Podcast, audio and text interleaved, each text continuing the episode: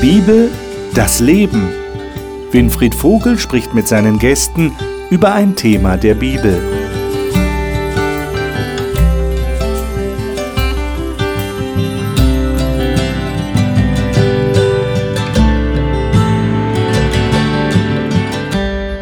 Letzte Woche haben wir in dieser Runde gewissermaßen Jesus über die Schulter geschaut und gesehen, wie er mit Menschen umgegangen ist. Wie Jesus handeln war das Thema. Wenn Sie jetzt sagen, oh, das habe ich verpasst oder habe ich keine Ahnung, gab es da schon eine Sendung, dürfen Sie jederzeit in unserer Mediathek nachschauen. Alle Sendungen, die wir bisher hatten, gibt es da anzuschauen. Dann haben Sie den Zusammenhang auch zur heutigen Sendung, denn die ist eigentlich eine Fortsetzung der von letzter Woche. Denn es geht heute um das Thema mit Liebe und Annahme. Worum geht es da? Es geht darum, wenn wir Menschen für Gott begeistern wollen, das ist ja unser Generalthema im Moment, dann kommt es sehr darauf an, wie wir mit Menschen umgehen, wie wir ihnen begegnen. Äh, lieben wir Menschen? Mögen wir sie? Möchten wir sie auch tatsächlich zu Freunden haben? Dazu ist es mal grundsätzlich notwendig, sie anzunehmen. Einen Menschen so annehmen, wie er ist, hm, das schaffen wir manchmal sogar in der eigenen Partnerschaft nicht. Wie sollen wir das dann mit Menschen schaffen, die uns nicht so nahe stehen?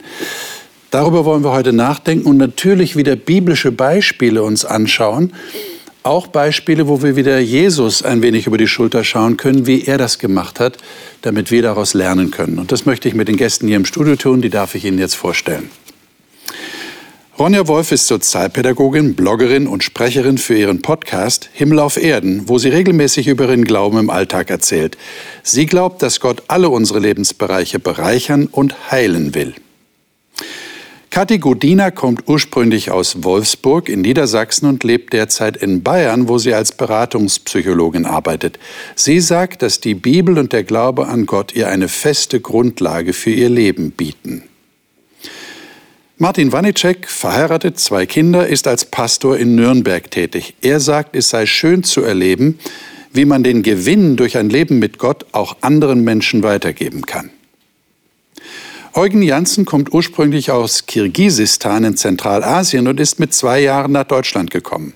Er arbeitet in der IT-Branche. Er sagt, den Schritt ins Leben mit Jesus habe er nicht einen Augenblick bereut. Schön, dass ihr da seid. Ich freue mich auf das Gespräch mit euch. Die erste Geschichte, an die wir noch mal erinnern wollen, obwohl wir in einer Sendung vor ein paar Wochen darauf eingegangen sind, ist Johannes 4. Das ist so eine klassische Begegnung von Jesus mit einem Menschen, in dem Fall eine Frau, die mitten am Tag, in der heißesten Tageszeit, zum Brunnen kommt, um Wasser zu holen. Vielleicht kann jemand von euch kurz mal schildern, ohne dass wir den ganzen Text jetzt lesen müssen. Wie ist Jesus mit dieser Frau umgegangen? Wie ist er ihr begegnet? Man muss dazu sagen, er war Jude. Er war auch als Jude erkennbar für jemand in Samarien, denn wir befinden uns jetzt in Samarien. Und die mochten sich ja nicht. Die Samariter waren unter dem Verdacht, dass sie so Glauben mit Heidentum vermischen und dass sie andere Vorstellungen haben äh, von Anbetung, auch vom Berg, wo man anbeten sollte. Und die Juden hatten eigentlich äh, mit den Samaritern hm, nicht viel zu tun. Jetzt ist da ein Jude, der am Brunnen sitzt und eine samaritanische Frau kommt. Was passiert jetzt? Jesus macht hier einen Tabubruch oder vielleicht einen Tabubruch, aber er spricht sie an. Er spricht sie an. Sie ist verwundert. Ja, das sagt, ist schon eine Art Tabubruch, kann man schon sagen. Gib mir mal, könnte ich was zu trinken haben? Du holst gerade Wasser raus, gib mir bitte was zu trinken. Ja. Und sie war komplett aus, aus der Fassung gebracht. Äh, sie war etwas mich irritiert. Ja. Du sprichst mich an äh, in, zu der Tageszeit. Ich dachte, ich sehe eigentlich niemanden. Ist komplett aus ihrem aus, aus ihren gewohnten Umgebungen rausgerissen und er spricht sie an. Er ergreift die Initiative. Und er bittet um was Alltägliches, was nicht schwierig ist. Und sie kommen ins Gespräch und er geht so ganz anders um mit ihr, als, als, ob sie, äh, als wie sie es erwartet hätte. Ähm, er fragt sie danach, ähm, wie, wie ihr Leben verläuft. Ja, es, es gibt einige Fragen, die hin und her gehen, wo es um das lebendige Wasser geht, wo es heißt, wenn du wenn äh, ich kann dir trinken, zu trinken geben, dass du nie wieder dürstest. Und sie sagt, ich möchte es. Und sie reden aneinander vorbei. Er redet von, von einer anderen Ebene des Trinkens und sie vom, vom physischen Trinken. Und sie kommt zum Thema ihres Lebens, wo er sie fragt, äh, bring, äh, sag, bring deinen Mann oder erzähl mir äh, von deinem Mann. Und sagt, ich habe keinen. Und sagt, du hast recht. Du hast aktuell keinen. Du hast fünf Männer gehabt. Und der, mit dem du gerade zusammen bist, ist nicht dein Mann. Und sie ist erstaunt, du bist wirklich ein Prophet. Uns wurde gesagt, ihr Juden, ihr betet anders an Jerusalem und wir, wir beten diesen Berg an und äh, wir wissen, der Messias kommt. Und er sagte, ich bin es. Er offenbart sich hier dieser Frau, die eigentlich überhaupt keinen Kontakt zu ihm haben dürfte. Alles würde dagegen sprechen, aber er ergreift die Initiative, er offenbart sich und geht mit ihr liebevoll, mhm. Mhm. offenbarend. Okay. Das wollte ich jetzt gerade fragen. Worin kommt für euch Annahme zum Ausdruck in dieser Begegnung speziell? Also für mich ist das erste schon fast das sehr, sehr vorsichtig, finde ich, formuliert, äh, dafür, dass sie sich nicht so mochten. Also die haben, also so wie ich es verstehe, bisher haben sie sich gegenseitig als Hunde gesehen. Also die anderen waren Abschaum, das waren die Unberührbaren. Mit denen hat man nichts zu tun gehabt, mit denen hat man nicht gesprochen. Ich weiß nicht, inwieweit die auch gesagt hätten, das sind Feinde. Ähm, mit einer Frau von denen schon dreimal gar nicht. Und die Juden haben sich grundsätzlich als was Besseres gefühlt. Und er geht dahin mit einer Bitte, ob sie ihm helfen kann und sagt im zweiten Atemzug, wenn du wüsstest, was Gott dir schenken möchte.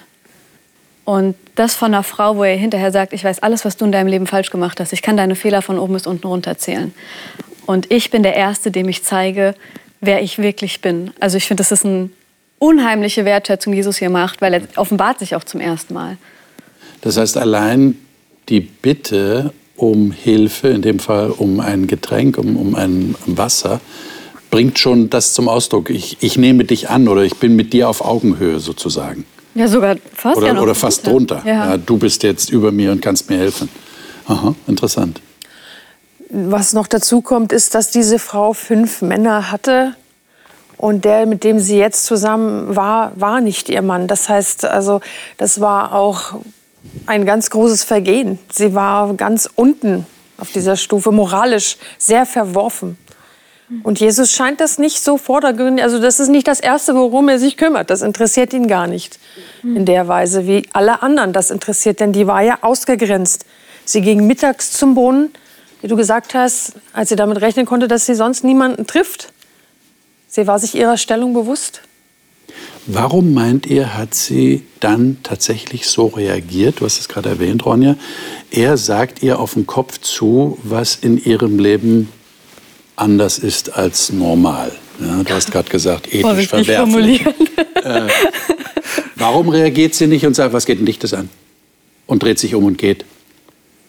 Ich glaube, weil Jesus es tut, ohne einen Vorwurf zu machen. Er nennt einfach nur die Fakten. Also er sagt, du ähm, hast richtig geantwortet. Du hattest fünf Männer, mit denen du jetzt zusammen bist, ist nicht dein Mann. Aber er sagt nicht, das ist falsch, wie kannst du nur, warum, wie bist du auf so eine blöde Idee gekommen, du bist selber schuld, dass du ausgegrenzt bist. Also er, er nennt die Fakten, aber erstmal wertfrei. Hm. Und ich glaube, das war eine Möglichkeit für die Frau zu sehen, ähm, also auf ihre eigene Situation schauen zu können und das auch selber so erkennen zu können. Das heißt, er, sie hat keine Verurteilung gespürt bei ihm. Ähm, wie ist denn das bei uns? Äh, erlebt ihr das manchmal, dass ihr Menschen seht oder Menschen begegnet, wo ihr irgendwie schlucken müsst, dass ihr sie nicht verurteilt? Und schafft ihr das dann? Ich glaube, das Wichtigste ist, das erstmal selber von Gott zu erleben. Also wenn das nicht ganz tief in mir drin ist und ich diese Erfahrung gemacht habe, dann ähm, glaube ich nicht, dass ich das weitergeben kann. Das heißt, wenn ich immer den Eindruck hatte, ich war eigentlich so ganz okay, mir ist nichts weiter Schlimmes passiert in meinem Leben, ich habe nicht vieles falsch gemacht, dann, dann kann ich auch den anderen nicht annehmen? Ich kann es mir fair vorstellen. Also Jesus hat gesagt, wem viel vergeben ist, der liebt viel. Mhm. Und wenn ich viele Fehler gemacht habe und mir dessen bewusst bin und ich weiß, wie Gott mit mir umgegangen ist, dann glaube ich schon, dass das was dann sitze ich nicht so auf dem hohen Ross. Ja. Okay. Mhm. Würdet ihr das auch sagen? Ich muss an zwei, zwei Situationen denken, wo du es gerade angesprochen hast. Wie gehen wir mit Leuten um? Ja. Oder wie gehen Leute mit uns um? Äh, auf der einen Seite äh, muss ich an die Situation denken, wo ich das erste Mal eine eigene Wohnung geholt habe und ich bin zum Besichtigungstermin gegangen. Und ich komme aus der Uni und war nicht vorbereitet, dass ich heute eine Wohnung anschaue. Das hat sich äh, zufällig ergeben. Und es war Sommer. Ich habe mir kurz vorher die Haare kurz geschoren an den Seiten, hatte einen langen Bart, ein T-Shirt mit einer Umhängetasche und gehe zum offiziellen Termin. Dachte, hoffentlich denkt er jetzt nichts Falsches. Was kommt da jetzt gleich für einer auf ihn zu, möchte in seiner Wohnung leben? Und ich komme auf diese Wohnung zu und der Vermieter kommt raus mit einer jungen Frau. Ordentlich gekleidet, mit Blazer, mit allem tipptopp, mit Dokumenten in der Hand. Und da komme ich. Ein Bärtiger mit Glatze und äh, Student, irgendwie so, hoffentlich denkt er nicht das Falsche. Und ähm, man sieht ja manchmal, wie die Leute auf einen gucken. Je nachdem erwartet man eine gewisse Ausstrahlung, ein gewisses Entgegenkommen. Und hier war es so, dass ich eigentlich von mir aus gedacht habe, ich habe keine Chance, diese Wohnung zu bekommen. Ich bin aber offen reingegangen, ich konnte nichts verlieren und äh, habe ein sehr nettes Gespräch mit dem Mann gehabt und letztendlich hat er gesagt, äh, du warst mir sympathischer als die adrette Frau, die perfekt vorbereitet war mit ihren Dokumenten und hatte alles perfekt da, aber du warst authentisch, du bist gekommen, wie du warst. Mhm. Das hat mir geholfen, ähm, wenn man es übertreibt oder ins Extreme äh, zieht, wie Jesus mit Menschen umgegangen ist. Er hat nicht geschaut, wie sie aussehen. Ja, vielleicht komme ich gerade aus einer Dreitagesschicht äh, unterm Bau und sehe halt dementsprechend dreckig aus. Aber er hätte mich niemals, so stelle ich mir das vor, er hätte mich niemals angeschaut, so, so jetzt gehst du erstmal duschen, rasieren und dann können wir vielleicht weiterreden. Es war ihm egal, wie du aussahst. Er hat dich nicht gewertet anhand seines Aussehens. Der zweite Punkt, den ich sehr interessant finde, an den ich auch denken musste, ist die Sprache, die ein Mensch benutzt. Ähm, wenn man mit, äh, ich bin selbst Deutsch-Russe und äh, bin damit aufgewachsen, dass das rollende R bei mir sehr markant war. Jetzt wird es immer weniger. Ich habe es nie versucht wegzubekommen, äh, aber man hat mich immer erkannt. Ja, du, du wo kommst du her? Mhm.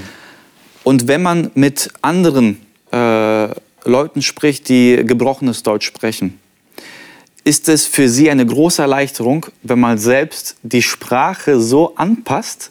Ich weiß nicht, ob ich es richtig ausdrücke, aber wenn man es einfacher benutzt, damit, damit ich mir vorstellen kann, meine Oma würde mich jetzt auch verstehen. Mhm. Und das ist so eine Erleichterung. Man sieht es in den Menschen. Mhm. Ah, du bist auch einer von uns. Puh, okay, wir wissen, wir sind auf einer Ebene, du bist nicht komplett deutsch. Also du würdest sagen, eine gewisse Art der Anpassung. Anpassung, ja. Ist auch, würde auch eine Art von Annahme bedeuten. In, in diesem Fällen. Es ist natürlich wichtig, dass der andere dann nicht denkt, der nimmt mich jetzt auf den Arm oder so Richtig. und der, der macht mich jetzt nach. Ja, das ist ja auch ein Problem. Wenn man hier anfängt rumzuäffen manche, und sagt, ich manche Deutsch, Deutsche machen das ja auch. Ja? Yeah. Die deutsche Muttersprache haben, die versuchen dann die Ausländer nachzumachen. Oder, und das, das ist natürlich auch äh, heikel. Ja? Aber du meinst ja wirklich, sich auf die Ebene des anderen zu begeben. Und ich glaube, das ist hier passiert. Ja. Jesus hat nicht gesagt, mhm. äh, so wie sieht es eigentlich mit deinem Mann aus? Er ja. sagt, geh und ruf deinen Mann. Ja. Und sie sagt, äh, ich habe keinen. Und sagt, absolut richtig. Du sprichst die Wahrheit. Er bestärkt sie. Mhm. Was ist Wahrheit? Er lässt sie nachdenken, ohne sie zu verurteilen. Ähm, Lesen wir doch mal die Verse 39 bis 42. Es sind nur ein paar wenige Verse, um zu merken, wie diese Begegnung sich ausgewirkt hat. Äh, Kathi, du hast welche Übersetzung? Ich habe die Elberfelder. Die Elberfelder? Ja. 39 bis 42 im selben Kapitel 4. Mhm. Aus jener Stadt aber glaubten viele von den Samaritern an ihn um des Wortes der Frau willen, die bezeugte, er hat mir alles gesagt, was ich getan habe. Als nun die Samariter zu ihm kamen, baten sie ihn, bei ihnen zu bleiben. Und er blieb dort zwei Tage. Und noch viel mehr Leute glaubten um seines Wortes willen. Und sie sagten zu der Frau, wir glauben nicht mehr um deines Redens willen, denn wir selbst haben gehört und wissen, dass dieser wahrhaftig der Retter der Welt ist. Mhm. Ich finde das sehr bemerkenswert, wie hier deutlich wird, dass diese Begegnung, die von Annahme geprägt war, von Jesus aus, eine solch große Wirkung hatte für eine ganze Stadt, für einen ganzen Ort, wo die Leute kommen und sagen, also jetzt sehen wir uns das selber an aufgrund deines Wortes und nachher sagen sie, jetzt glauben wir selber, jetzt haben wir es selber gesehen. Jetzt haben wir selber diesen Jesus erlebt. Ich finde es sehr interessant, dass äh, Sie, warum glauben Sie, auf welche Worte?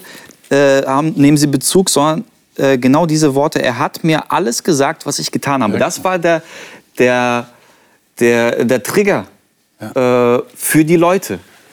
Eigentlich sollte man sagen, ich möchte mein, meine Schuld, das, was ich getan habe, möchte ich verbergen. Ich möchte es nicht, dass die Leute es wissen. Und sie geht offen damit um. Und zwar nur, weil Jesus damit in einer Art und Weise umgegangen ist, die im geschützten Rahmen war, die aber trotzdem das dargestellt hat, was ist Wahrheit, was ist richtig, was ist falsch. Und der, diese, diese Schuld, die sie hatte, dieses Verhalten, hat sie als Zeugnis genommen. Eigentlich komplett konträr, ich will es eher verstecken. Aber das war für, die, für, für sie und die ganze Stadt das Zeichen, dass Jesus mehr wusste. Genau. Was mir in dem Kontext äh, auch noch wichtig ist oder aufgefallen ist, die Frau hatte eigentlich eine andere Religion oder eine halb andere. Es gab Gemeinsamkeiten und es gab Unterschiede. Und die Juden haben darauf herabgeguckt. So, das war nicht die, die haben das nicht richtig gemacht. Die haben Gott nicht so angebetet, wie man das eigentlich soll. Mhm. Könnte man jetzt verschiedene Parallelen suchen, wie wir denken, dass andere Leute das anders oder falsch oder nur halb richtig machen. Und was Jesus macht, er geht nicht hin und sagt, es ist falsch, sondern er sagt, ähm, Gott sucht solche Menschen, die ihn so anbeten. Er geht nur auf das ein, was sie eigentlich viel gemeinsam haben. Und als sie von dem Messias spricht, da sagt er genau, das bin ich. Er sucht das raus, was diese Frau schon hat und bestätigt ihr und kommt und sagt nicht, Gott will dir das nehmen und was anderes geben, sondern er sagt, Gott hat ein Geschenk für dich. Das, was du verstanden hast, ist richtig. Und ich will dir noch mehr davon zeigen. Und das finde ich unheimlich schön und wertschätzend, dass Jesus mit so einer Haltung daran geht, die ganz anders ist als alle anderen, die gesagt haben, das ist eine falsche Religion, die brauchen was ganz anderes.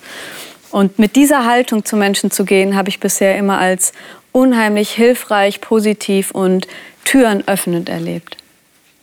Es ist in der Geschichte aber schon auch ein Geheimnis für mich noch drin. Ähm, ja, die Frau erlebt bei Jesus Annahme, das teilt sie mit anderen. Aber wir haben ja am Anfang festgestellt, dass sie in der Dorfgemeinschaft eine Ausgestoßene ist. Mhm. Dass sie eben in der Mittagshitze zum Brunnen geht, weil sie wahrscheinlich dumme Kommentare einstecken muss für ihren Lebensstil. Und trotzdem glauben die Frau ihr. Ja. Er glaubt das Volk ihr. Das ist bemerkenswert. Und das ist schon ein kleines Geheimnis. Und ich glaube, es kann wirklich nur damit zusammenhängen, dass sie wirklich eine Begegnung hatte, die sie verändert hat und dass Leute das gemerkt haben. Dass es nicht nur die Worte waren, ja. die sie benutzt hat, sondern dass die Leute wirklich gemerkt haben, da ist was geschehen, das hat die Frau verändert. Ja, ja. Das war so einschneidend für sie, dass die anderen das einfach nicht übersehen konnten. Ähm, ich würde gerne ein, eine andere Begebenheit mit euch anschauen, die auf den ersten Blick verstörend ist. Ganz anders als das, was wir jetzt gerade gelesen haben. Und zwar in Matthäus 15. Matthäus 15, 21 bis 28. Das sollten wir mal lesen. Wir reden über Liebe und Annahme und hier haben wir das Gefühl, fehlt diese Liebe und Annahme. Aber wir wollen mal ein bisschen tiefer schauen dann. Wer von euch mag das mal lesen? Matthäus 15, 21 bis 28. Ronja, darf mhm. ich dich bitten, welche Übersetzung hast du? Neues Leben. Neues Leben, bitte. Jesus verließ Galiläa und zog nach Norden in die Gegend von Tyrus und Sidon. Eine kananäische Frau, die dort lebte, kam zu ihm und bat ihn inständig, Hab Mitleid mit mir, o Herr, Sohn Davids. Meine Tochter hat einen bösen Geist in sich, der ihr schlimme Qualen bereitet. Jesus antwortete ihr nicht. Er sagte kein Wort. Doch seine Jünger drängten ihn, ihre Bitte zu erfüllen. Sie belästigt uns sonst weiter mit ihrer Bettelei, sagten sie. Da sagte er zu der Frau, ich bin gesandt worden, um dem Volk Israel zu helfen, Gottes verlorenen Schafen und nicht denen, die keine Juden sind. Sie lief jedoch hinter ihm her, warf sich vor ihm nieder und bat ihn wieder, Herr, hilf mir doch. Es ist nicht recht, den Kindern das Essen wegzunehmen und es stattdessen den Hunden vorzuwerfen, sagte er. Du hast recht, Herr, antwortete sie. Aber selbst die Hunde dürfen die Krümel fressen, die vom Tisch ihres Herrn fallen. Da sagte Jesus zu ihr, Frau, dein Glaube ist groß. Deine Bitte soll erfüllt werden. Und im gleichen Augenblick war ihre Tochter gesund. Also hier haben wir ähnlich wie bei den Samaritern auch jetzt eine Frau, die Kanaaniterin ist, die aus dem kanaanäischen Bereich kommt, das heißt keine Jüdin ist, das heißt also, soweit man das äh, wissen kann, nicht an denselben Gott glaubt wie die Juden, eher heidnisch geprägt ist und die ja auch als, als Hunde bezeichnet werden von den Juden, die sich besser gefühlt haben. Und jetzt kommt die zu Jesus. Was macht ihr mit dieser Begegnung? Wie, wie ordnet ihr das ein? Also Jesus verhält sich hier sehr ungewöhnlich. Das würden wir nie vermuten. Unser, unser lieber Jesus macht sowas. Äh, wie seht ihr das? Es scheint so, als würde Jesus hier eine Rolle spielen. Es scheint ja wirklich so, als ob Okay. es ein anderer Mensch. Äh, diese Worte ist man nicht gewohnt, dieses Verhalten, dieses Ignorieren von Leid kennt man so gar nicht von ihm. Es scheint mir, als würde Jesus hier eine Rolle spielen, um jemand anderes was zu zeigen. Okay, Und zwar die Hartherzigkeit seiner Umgebung. okay. Wie würde ein Vorzeigejude reagieren auf so eine Leitfrage, auf so ein, eine Bitte? Ja. Und der Vorzeigejude würde entlang stolzieren und es ignorieren und sagen, ich bin nur für uns da. Seht ihr anderen das auch so? Wie Eugen? Aber er riskiert ja dann eine Menge damit, oder? Er riskiert doch, dass diese Frau sich umdreht und sagt, aha, also Jesus ist auch so wie die alle. Vor allen Dingen, wenn man bei der Frau am Anfang sieht, sie spricht ihn ja an mit Sohn Davids. Ja. Und das zeigt, sie muss etwas kennen von der jüdischen Religion. Nämlich als Sohn Davids bezeichnet sie ihn eigentlich als Messias, als den, der angekündigt ist im Alten Testament. Also sie ist nicht so ungläubig, wie es auf den ersten Blick Genau, scheinen mag. sie sie muss, sie muss Ahnung haben von dem, worauf die Juden warten. Vielleicht hat sie Gott wirklich akzeptiert und weiß, wer Jesus ist und spricht ihn so an. Und dann sagt Jesus zu ihr ja etwas, ähm, also der Ausdruck Hund war damals das Schlimmste, was man eigentlich einem Menschen sagen kann. Und ja, ich meine, manchmal provoziere ich auch gern, aber ähm, oder habe eine, eine lustige Bemerkung. Meine Frau sagt dann immer, ähm, hör auf, der andere kennt dich nicht, der hat es bestimmt falsch verstanden. Also es geht manchmal schief bei mir. Und genauso wundert mich wirklich, dass die Frau an dem Punkt nicht sagt, boah, als Hund bezeichnet zu werden, okay. Und sich enttäuscht abwendet. Ich meine, was zeigt denn das über die Frau, dass sie so reagiert? Was, was frage ich euch Frauen jetzt mal? Also die Frau ist schon sehr bemerkenswert. Erstens kommt sie ja nicht für sich selbst. Sie kommt für ihre Tochter. Wir überlesen das, glaube ich, auch ganz oft, weil es dann um diesen Dialog geht. Aber sie kommt, weil sie ihre Tochter liebt und retten möchte. Und das Interessante ist, sie ist so hartnäckig. Sie bleibt wirklich dran. Und das finde ich vorbildlich. Da kann, können wir uns vielleicht auch bei den Bitten vor Gott manchmal eine Scheibe von abschneiden. Was ich noch so spannend finde, ist, das passiert ja nicht, das passiert ja in einer, kan äh, in einer fremden Gegend auch. Das heißt, es sind nicht nur vielleicht die eigenen Juden, die Jünger und so weiter, sind auch, es ist auch ihr Volk, was da vielleicht zuhört.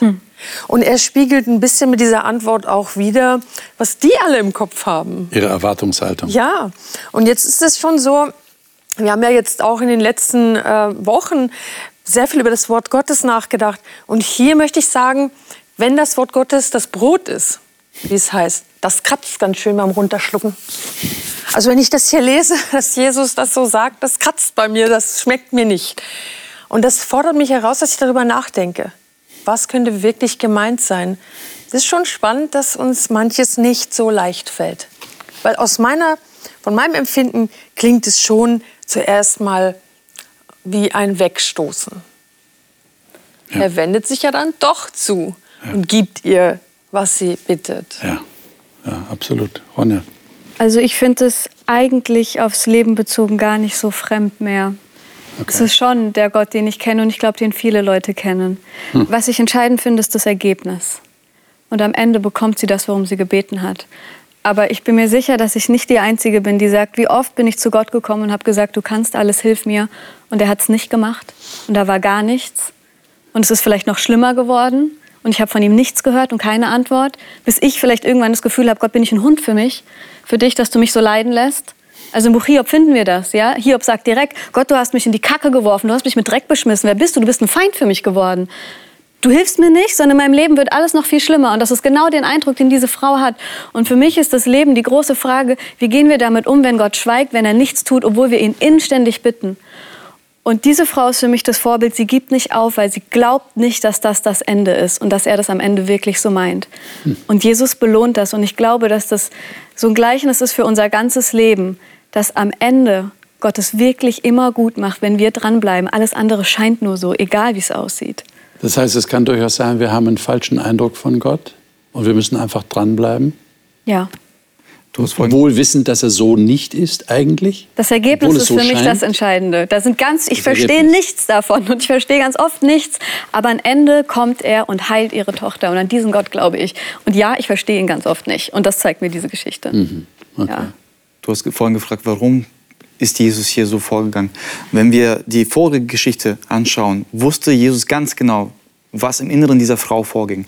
Und hier wusste auch Jesus offensichtlich ganz genau, was in dieser Frau vorgeht und was sie bereit ist zu ertragen. Das nicht, um sie zu foltern, sondern um sie als Bild zu benutzen, wie stark Glauben ist. Denn zwei Punkte finde ich hier interessant. Erstens, es geht hier um Brot. Kapitel davor ging es sehr viel um Brot, und zwar um die Speisung der 5000. Da kommt das Wort Brot die ganze Zeit vor. Und die Krümel, die Reste, waren zwölf Körbe, die auch als Zeichen galten. Hier geht es auch um ein Brot und auch um die Krümel. Die Geschichte danach, nach den zwölf äh, Körben, geht es um den kleinen Glauben von Petrus. Petrus, der Nachfolger Jesu, der drei Jahre mit ihm an der Seite war, beweist keinen Glauben und er tr- ertrinkt fast, weil er zu schwachen Glauben hat. Diese Frau sagt Jesus, dein Glaube ist groß. Und zu Petrus sagt er, du Kleingläubiger. Was für eine, ja, eine Schelle muss es für Petrus gewesen sein, für das ganze Volk, die ganz genau wissen, das Brot, die Wahrheit, die Gott austeilt in Reichhaltigkeit, die gibt er jedem und nicht nur seinem Volk. Und es gibt Überfluss davon. Welche Schlussfolgerungen ziehen wir denn nun aus dieser Geschichte für uns selber, für unsere eigene Begegnung mit Menschen, die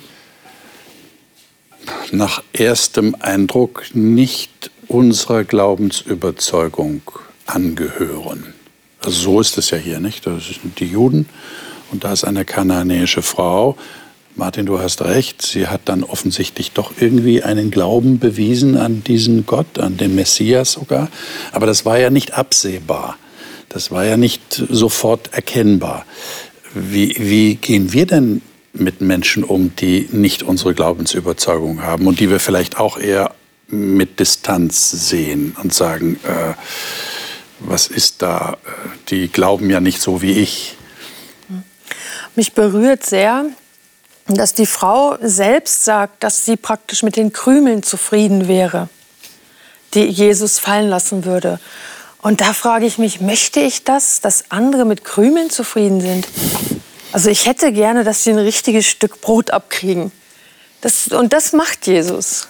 Das finde ich richtig schön. Also es ist so gut, dass es nicht um uns geht. Und ich möchte nicht zwischen jemandem und Gott stehen, sondern ich möchte wirklich sagen, kommt alle her zu Jesus, so wie er es selber auch gesagt hat. Und das nehme ich für mich damit, dass Jesus genau das verkörpert hat und gesagt hat, kommt einfach mit euren Bitten zu mir. Was man auch merkt, ist, es lohnt sich wirklich zuzuhören, Menschen. Eben nicht den ersten Eindruck stehen zu lassen ähm, und nach der Herkunft oder nach der Redeweise einer Person eben zu urteilen, sondern wirklich zuzuhören. Und bei der Frau ist noch etwas beeindruckend, finde ich, als Jesus dieses Wort Hund verwendet, reagiert sie, indem sie sagt, du hast recht. Also sie ist bereit, ihre eigene ähm, Hilflosigkeit einzu, äh, zuzugestehen. Und da ist sie schon ein großes Vorbild. Und ich glaube, das ist wichtig, Leuten wirklich zuzuhören und wirklich zu hören, wie sie denken und nicht den ersten Eindruck eben stehen zu lassen. Aber das ist ja interessant, dass du das sagst. Wir hatten ja jetzt äh, gerade äh, vor einer Weile die Sendung Weitersagen, was Gott sagt. Wir haben doch eher das Bedürfnis oder die Vorstellung, ich muss dem anderen etwas weitergeben. Er weiß vielleicht nicht so viel, wie ich weiß. Der hat vielleicht noch nicht die Wahrheit gefunden. Und du sagst jetzt, ich sollte in erster Linie zuhören, dem anderen zuhören. Äh, das ist ja interessant. Also eher dem, dem Reflex widerstehen, ich will jetzt dem anderen was weitergeben? Oder wie macht ihr das? Ronja. Du hast vorhin das Wort Glaubensüberzeugung verwendet. Und ich habe nicht das Gefühl, dass es Jesus um Glaubensüberzeugung oder Dogmen geht, sondern um Glauben. Und ich habe viel mit Leuten zu tun, die Gott so gut wie gar nicht kennen. Ich habe gerade jetzt vor ein paar Wochen mit einem jungen Mann gesprochen, Ausländer, Fuckboy, so nennt er sich selber, ja, drogenabhängig, Polizeischulden ohne Ende. Aber wenn ich ihn frage, was er über Gott denkt, dann weiß er, dass Gott gut ist. Wenn ich ihn frage, glaubst du, Gott kann dir helfen, dann sagt er ja. Ich sage, betest du dafür, sagt er, mach dich ja. Und ich finde bei diesen Menschen oft einen Glauben, der größer ist als bei welchen, die 20 Jahre in die Kirche gehen, die über Gott alles gelernt haben, aber die dieses Glauben, dieses kindliche Vertrauen und dieses Wissen, Gott ist da, er ist gut. Und ich habe mit vielen Flüchtlingen gearbeitet, die auch wirklich, die ihre Drogen nehmen, die in Messerstechereien verwickelt sind, die ein Leben führen, das keiner von uns haben will und die sicherlich nicht das ist, was Gott für uns geplant hat. Aber wenn ich zu diesen Menschen gehe und sage, wer ist Gott? Und wie bist du hier nach Deutschland gekommen? Ja, weil Gott mir geholfen hat. Natürlich, weil Gott da ist, weil er mich trägt. Und auch bei anderen, die jetzt eher im Esoterikbereich unterwegs sind, wir haben nicht die gleiche dogmatische Vorstellung von Gott. Aber jetzt in der Corona-Krise habe ich letztens auch mit einer Bekannten in meinem Podcast, habe ich das ein bisschen ausführlicher erzählt, gesprochen, bis wir irgendwann auf den Punkt gekommen sind, ja, aber Gott sorgt für uns. Und dann hat sie mir erzählt, wo Gott in ihrem Leben schon für sie gesorgt hat. So schön, wo ich dachte, boah, die hat einen Glauben, ich, ich habe oft bei diesen Menschen einen Glauben und ein Gottvertrauen gefunden und eine Dankbarkeit, die größer ist als meine. Und das hat Jesus gesehen und das überrascht mich, fasziniert mich. Heißt das dann, dass ich den anderen einfach in seiner Gottesvorstellung lasse? Die ist oft und, besser als meine. Und mich einfach darüber freue, dass er Vertrauen zu Gott hat, egal wie er jetzt diesen Gott nennt. Oder habe ich irgendwo doch die Verantwortung, ihm zu helfen, zu einer anderen Überzeugung über Gott zu kommen. Wie würdet ihr das sehen? Wenn ich noch mal ganz kurz ergänze, die Überzeugungen über Gott, die diese Menschen haben, sind richtig. Okay. Und wenn ich meine, ich muss ihnen etwas anderes bringen, dann habe ich oft vorher gar nicht gefragt, was sie glauben. Okay. Also auch wenn ich mit Moslems vielleicht jetzt nicht offiziell, wenn ich die frage, wie ist Gott? Gott ist Liebe. Ja, natürlich. Dann sage ich, du hast den richtigen Glauben. Auch wenn du mir nicht sagen kannst, wo das steht. Und das finde ich super schön. Auch bei vielen anderen. Und von daher bin ich ganz vorsichtig, denen erst was zu bringen, was sie oft schon haben. Und das hat Jesus bei der Samariterin auch gemacht. Er hat erst all das bestätigt, was sie schon hatte. Und sie hatte so viel mehr ganz oft als mhm. die Juden. Und den Rest wissen die meisten selber, was in ihrem Leben nicht in Ordnung ist. Sie brauchen nur viel Ermutigung. Okay.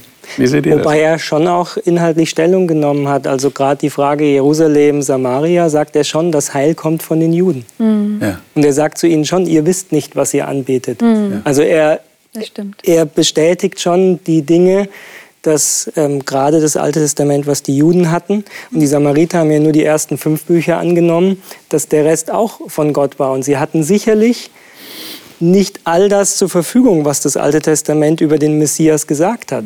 Also an sich fiel es den Juden schon leichter, ihn als den Messias zu sehen. Aber wir sehen eben, es gibt eben die zwei Ebenen. Die faktische Ebene, das Wissen um Fakten hilft nicht alleine.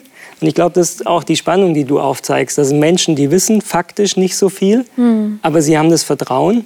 Trotzdem, glaube ich, zeigt die Bibel, dass die Fakten auch, auch wichtig sind. Also gerade die Frage, was geschieht nach dem Tod, ist auch eine ganz wichtige Frage.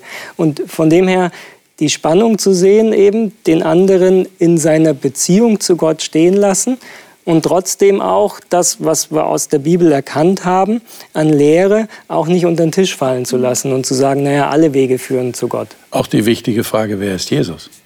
Ja, ich meine, bei der kanaanäischen Frau haben wir tatsächlich, wie du schon angedeutet hast, eine, eine Ahnung zumindest davon, wer der Messias ist. Ja? Sie, sie steht ihm gegenüber.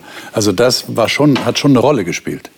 Für mich ist das auch so. Ich würde nicht äh, wollen, jemanden die Beziehung zu Gott, dieses, was er schon aufgebaut hat durch seine Erfahrung, das irgendwie in Frage zu stellen. Das fände ich auch ganz schrecklich. Aber für mich ist es schon auch noch mal dieser Gedanke, Jesus sagt ja von sich selbst, er ist die Wahrheit. Sein Wort ist die Wahrheit. Also da gibt es doch vielleicht noch viel mehr, als manche Menschen wissen. Und das täte mir leid. Ich persönlich ich wäre jetzt so, dass ich sagen würde, hey, ich habe eine Beziehung zu diesem Jesus. Also ich weiß noch nicht, dass es Jesus ist. Ich weiß, es ist ein Gott. Ja? Mhm. Aber wie genau ist der? Was will der? Da würde ich doch unbedingt mehr wissen wollen. Und so geht mir es ja auch heute. Wenn ich irgendwie unterwegs bin in dieser Beziehung mit Gott, dann wünsche ich mir unbedingt, dass ich mehr von ihm verstehe, mehr von ihm weiß und dass es fest gegründet ist. Und da wäre ich schon sehr froh, wenn Menschen dann auch zu mir kommen und auch sagen, du, da, ich habe was Neues von Gott gelernt. Schau mal, was denkst du? Ja, man muss ja nicht immer so hier, das ist die Lehre. Jetzt wachs mal, jetzt lern mal nimmer an. Es geht ja auch anders. Ja. Ich erlebe das auch so, also Ja. um das einfach nochmal zu bestätigen. Ja, Also ja. mir ist das ganz wichtig. Und wenn ich es einfach mal zusammenfasse, so dieses, wer ist Gott, was will er für mich tun, was hat er für mich getan? Und wie geht Lieben eigentlich? Das erlebe ich so als Hauptthema. Und ich finde das so schön. Also ich arbeite viel mit Menschen aus Afghanistan. Und wenn die das erleben, dass sie zu mir sagen, Ronja, ich will, dass die anderen das auch haben, weil bei uns gibt es sowas nicht. Und wir haben sowas noch nie gehört. Und das verändert ihr Leben tatsächlich. Also das ist für mich auch trotzdem noch ein wichtiger Teil, den, diese Schätze zu geben, die ich habe. Und dass Gott wirklich das Leben auch verändern kann. Also auf jeden Fall. Lass uns noch drei Texte zum Schluss lesen. Unsere Sendezeit geht schon langsam dem Ende zu. 2. Thessalonicher 1, 3 bis 4 und dann Römer 15 und Epheser 4. Wenn das jeweils einer von euch übernehmen könnte zu lesen, das sind ganz kurze Texte. Äh, Martin, darf ich dich bitten, 2. Thessalonicher 1 aufzuschlagen, 3 bis 4. Und vielleicht ähm, Eugen, Römer 15, Vers 7 und KT Epheser 4, 32. Bitte. Liebe Brüder, wir hören nicht auf, Gott für euch zu danken. Und das ist nur richtig so, denn wir sind unendlich dankbar, dass euer Glaube immer stärker wird und eure Liebe zueinander wächst. Stolz erzählen wir überall in den anderen Gemeinden Gottes, wie geduldig ihr alle Verfolgungen und Schwierigkeiten ertragt und dennoch an eurem Glauben festhaltet. Okay. Römer 15, 7. Darum nehmt einander an, gleich wie auch Christus uns angenommen hat, zur Ehre Gottes. Und Epheser 4. Seid aber zueinander gütig, mitleidig und vergebt einander, so wie auch Gott in Christus euch vergeben hat. Frage, warum erwähnt die Bibel das immer wieder? Erwähnt der Paulus, das sind ja alles Texte von Paulus. Warum erwähnt er das immer wieder? Geht das nicht irgendwie von selbst, dass wir wissen, Gott hat uns vergeben und wir sollten dem anderen vergeben, wir sollten gütig miteinander umgehen, äh, die Liebe wird wachsen. Ist das nicht ein Prozess, der einfach abläuft, sondern muss man sich gegenseitig immer wieder daran erinnern, sich sogar ermahnen? Wie, seht, wie erlebt ihr das? In der Chemie gibt es zwei Reaktionstypen. Einmal Exotherm und einmal Endotherm. Exotherme sind Reaktionen, wo du ein bisschen Energie reinpackst und es explodiert. Die Energie braucht keinen weiteren Energiezufluss. Zum Beispiel ein Streichholz, das man anmacht. Oder ein, ein Feuer, das man entfacht, ein Ölkessel oder sonst. Und endotherme Systeme, Reaktionen, da musst du ständig Energie reinbringen, bis irgendwas passiert. Und das darf nicht aufhören, die Energie. Und du würdest sagen, christlicher Glaube, das ist so endotherm. Das muss immer von außen so mit angefacht werden. Lass uns nicht über den Glauben reden, lass uns über unsere Neigung reden, Gutes zu tun, in Liebe zu bleiben. Okay. Wir, wir hoffen, und es wäre schön, wenn es so wäre, einmal angefangen zu lieben, dann die Liebe wächst ins Unermessliche und wir werden immer besser und besser. Das wäre schön. Davon spricht auch die, Liebe, äh, die Bibel, dass das so passieren soll. Wir konzentrieren uns komischerweise mehr auf die negativen Dinge. Was machen wir falsch, Okay. anstatt was machen wir richtig. Und so nähren wir den Boden für das kritische Denken anstatt für das liebevolle Wachsen. Aber ich höre jetzt bei dir so raus, es, es wächst nicht wirklich so, wie es sollte. Du stellst das so dar, naja, wäre ja schön, aber es ist nicht so. Ist, erlebt ihr das auch so? Ich glaube, die Gefahr ist, dass wir uns eben recht schnell an eine neue Situation gewöhnen. Also wenn wir zu Jesus kommen, dann sehen wir vielleicht die Schwierigkeiten, die wir haben und wissen, wir brauchen Messias, wir brauchen Hilfe, wir brauchen jemanden, der uns erlöst. Aber wenn man dann eine Zeit lang, wenn man es eben erlebt hat, wie Gott einem geholfen hat und dann aber eine Zeit lang im Glauben ist und man versteht dann immer mehr von Gott, dann kann es eben sein, dass man mehr und mehr vergisst, wie arm man selber eigentlich ist. Und dass man das Gute, was man hat, manchmal dann als eigene Leistung sieht und sagt, naja, ich habe ja, ich bin ja ganz zufrieden mit mir. Und dann verändert sich der Fokus eben ähm, von der Liebe, die man in Gott erlebt hat, weg zum Sehen des eigenen Guten, was man getan hat. Und ich glaube, das ist dann äh, das Problem, dass wir andere nicht mehr mit dieser Gnade anschauen, sondern so das Gefühl, wir, ich habe mir das erarbeitet. Und der andere muss das jetzt auch erst mal leisten.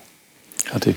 Ja, das fällt mir ein bisschen schwer, das nachzuvollziehen. Also wir sind ja alle verschieden, zum Glück. Also ich will das nicht in Frage stellen, aber Es ist schon so, dass ich mir sage, ich habe mein Leben Jesus gegeben und ich habe erlebt, dass er mir vergeben hat. Das war so gut, das werde ich im Leben doch nicht vergessen. Also es tut mir leid, das kann ich gar nicht nachvollziehen, wenn das jemandem passiert.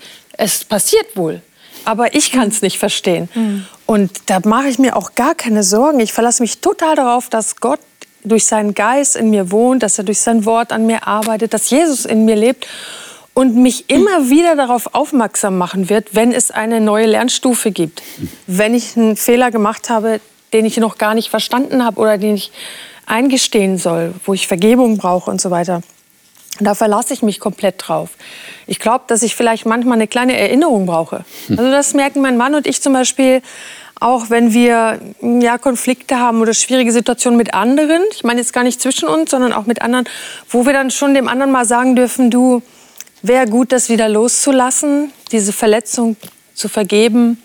Und da ermutigen wir uns, erinnern uns vielleicht an etwas Gutes. Aber so grundsätzlich, das kann ich nicht vergessen, was der Herr für mich getan hat. Okay. Okay. Aber, Aber, wir, wir können uns auch immer wieder gegenseitig erinnern. Und so kleine Erinnerungen sind gut, sagst du. Und wir sehen ja, dass das Thema aber der Pharisäer, also derer, die auf die eigene Gerechtigkeit bauen, in der Bibel immer wieder ein Thema ist. Ja. Ronja. Also bei mir steht, dass die Liebe wachsen soll und der Glaube stärker werden ja, soll. Und genau. für mich ist das Bild, man könnte jetzt von einem Muskel, von einem Kind, von ich nehme jetzt einfach mal eine Pflanze oder eine Blume. Und das, was ich habe, ist ein kleiner Glaube. Und die Situationen in meinem Leben werden immer schwieriger und es passiert immer mehr und neue Situationen. Und immer wieder fange ich an zu zweifeln und Gott sagt, Ronja, mehr, ich kann mehr. Glaub mir, mehr. Vertrau mir noch mehr. Und die Liebe in meiner das ist ja auch was Aktives. Also Liebe wächst nur dort, wo Beziehung intensiviert wird, wo ich an der Beziehung dranbleibe, wo ich weiter liebe. Das ist ja nie statisch Beziehung. Und wo er sagt, geh weiter mit den Menschen, geh weiter mit den Menschen. Und je weiter du mit ihnen gehst und je weiter du vergeben wirst, desto tiefer wird die Liebe. Also ich liebe die Menschen am meisten, die ich am längsten in meinem Leben habe. Und das wird in meinem Leben lang immer wachsen, weil die Dankbarkeit wächst, über die Verbundenheit wächst. Also ich sehe das so als was, das aber es braucht Pflege. Ich muss es gießen. Wenn ich das vernachlässige, ähm, wenn ich das nicht gieße, dann wie eine Pflanze, dann verkümmert es ein bis dahin, dass es sterben kann. Und was Gott sagt, achtet darauf, dass die Liebe nicht kaputt ist. Kümmert euch darum, habt es im Kopf und auch euer Glaube nährt den, füllt den. Und das ist das, was ich mache, wenn ich mit anderen zusammen bete, wenn ich in den Gottesdienst gehe, wenn ich mich an meinen Gott erinnere, mit guten Dingen fülle, dass das nicht schwächer wird, dass es auch nicht gleich bleibt, sondern dass es anfängt zu wachsen, zu blühen, groß zu werden, Früchte zu bringen. Das ist so das Bild, was ich für mich habe. Liebe Zuschauer, jetzt wäre doch die Frage, wie geht es Ihnen damit? Und ich frage mich gerade ganz persönlich, wie es mir geht. Und vielleicht ist das so eine Gelegenheit, wo man einfach mal so innehält und vielleicht ganz still wird. Das Empfinden habe ich jetzt gerade und sich die Frage stellt, wie gehe ich eigentlich mit Menschen um? Wie sehe ich Menschen, wenn ich ihnen zum ersten Mal begegne, egal wo das jetzt ist? Und wenn ich Leute schon länger kenne und ein bestimmtes Bild von ihnen habe, das meiner Meinung nach immer wieder bestätigt wird, äh, habe ich da auch dieses Gefühl der Annahme, der Liebe dem anderen gegenüber, vor allem dann, wenn es um jemand geht, den ich vielleicht für Gott gewinnen will, weil ich das für sehr wichtig halte, dass er auch die positiven Erfahrungen macht, die ich mache? Das ist eine Frage, die jeder für sich selber klären muss. Das nächste Mal werden wir ein ganz anderes Thema angehen, nämlich Multiplikation Kleingruppe. Worum geht es da?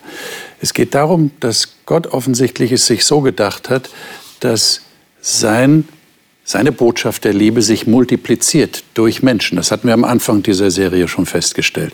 Aber jetzt geht es darum, dass es nicht so sehr darum geht, dass große Kirchen gebildet werden, sondern dass man in dem direkten Kontakt in kleineren Gruppen viel effektiver auch den persönlichen Glauben weitergeben kann. Darüber wollen wir das nächste Mal nachdenken. Ich hoffe, Sie sind dann wieder dabei. Bis dahin, alles Gute Ihnen, Gottes Segen.